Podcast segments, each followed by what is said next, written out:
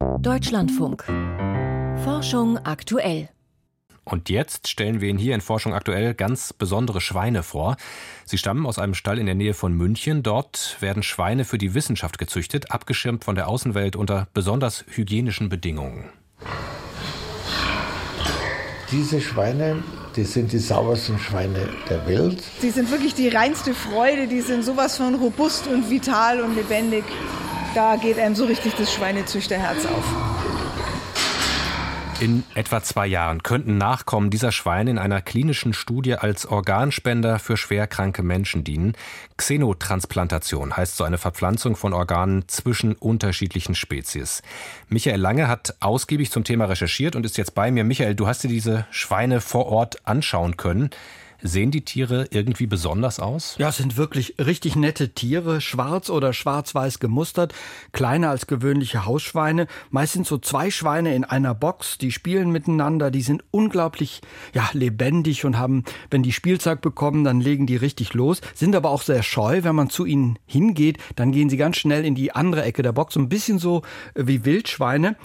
Aber diese Schweine, die sind gezüchtet. Und was das Besondere an den Schweinen ist, das hat mir Eckhard Wolf, der Leiter des Instituts für molekulare Tierzucht und Biotechnologie in München, erklärt. Das sind sogenannte Auckland Island Schweine, die den Vorteil haben, dass sie ausgewachsen etwa der Größe des Menschen entsprechen, dass ihre Organe also geeignet sind für den Menschen. Ja, diese Schweine stammen von einer Insel, von einer einsamen Insel, Seefahrer haben sie dort vor etwa 200 Jahren ausgesetzt. Das ist eine Insel südlich von Neuseeland, nördlich von der Antarktis. Die sollten dort als Proviant dienen, eventuell für die Rückfahrt oder auch für spätere Seefahrer, die dort vorbeikommen. Und das hat funktioniert. Die Schweine sind verwildert und haben sich ohne Fressfeinde hervorragend vermehrt.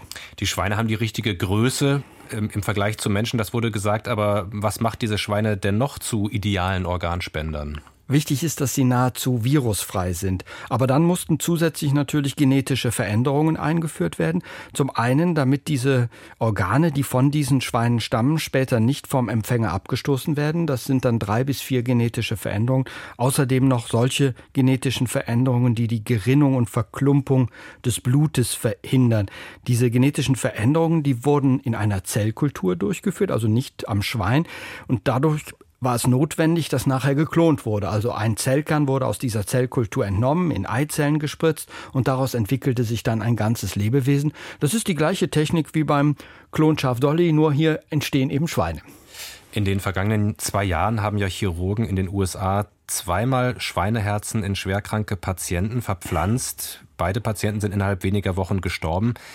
Inwieweit waren auch die Schweineherzen dafür verantwortlich? Ja, sie waren zumindest mitverantwortlich. Beim ersten Patienten war ein Grund der schlechte Gesundheitszustand des Patienten.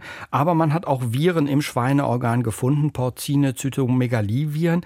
Beim zweiten Patienten steht es noch nicht ganz fest. Möglicherweise hat da eine Abstoßungsreaktion stattgefunden. Das wäre dann ein Rückschlag für diese Forschungsrichtung. Aber die genaue Ursache ist unklar. Man wartet da noch auf Untersuchungsergebnisse. Mhm. Was genau unterscheidet denn jetzt diese Auckland Island Schweine aus Bayern, von denen du berichtet hast, von den Schweinen, die in den USA verwendet wurden? In den USA sind die geklonten Tiere, also auch dort wurde geklont, direkt die Organspender. In Bayern will man die noch miteinander kreuzen, sodass die Organspendertiere dann keine geklonten Tiere sind. Das ist sehr wichtig, denn beim Klonen entstehen immer auch Fehler und äh, in der Regulation der Gene. Und um das zu verhindern, hat man nachher nochmal einen Schritt dazwischen mit konventioneller Züchtung.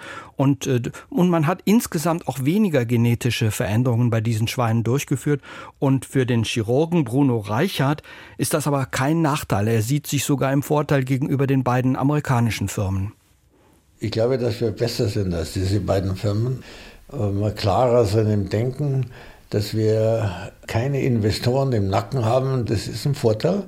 Es ist ein Nachteil, dass wir das Geld nicht haben. Also Bruno Reichert ist ein Urgestein der Transplantationsmedizin, 80 Jahre alt und im Moment ist er intensiv dabei, Investoren für klinische Studien zu suchen. Noch ganz kurz zum Schluss, wann könnten denn diese Auckland Island Schweine tatsächlich für Transplantationen für Menschen zur Verfügung stehen? Ja, sie könnten schon in einem halben Jahr zur Verfügung stehen, bis die klinische Studie beginnt, wird es aber voraussichtlich noch zwei Jahre dauern.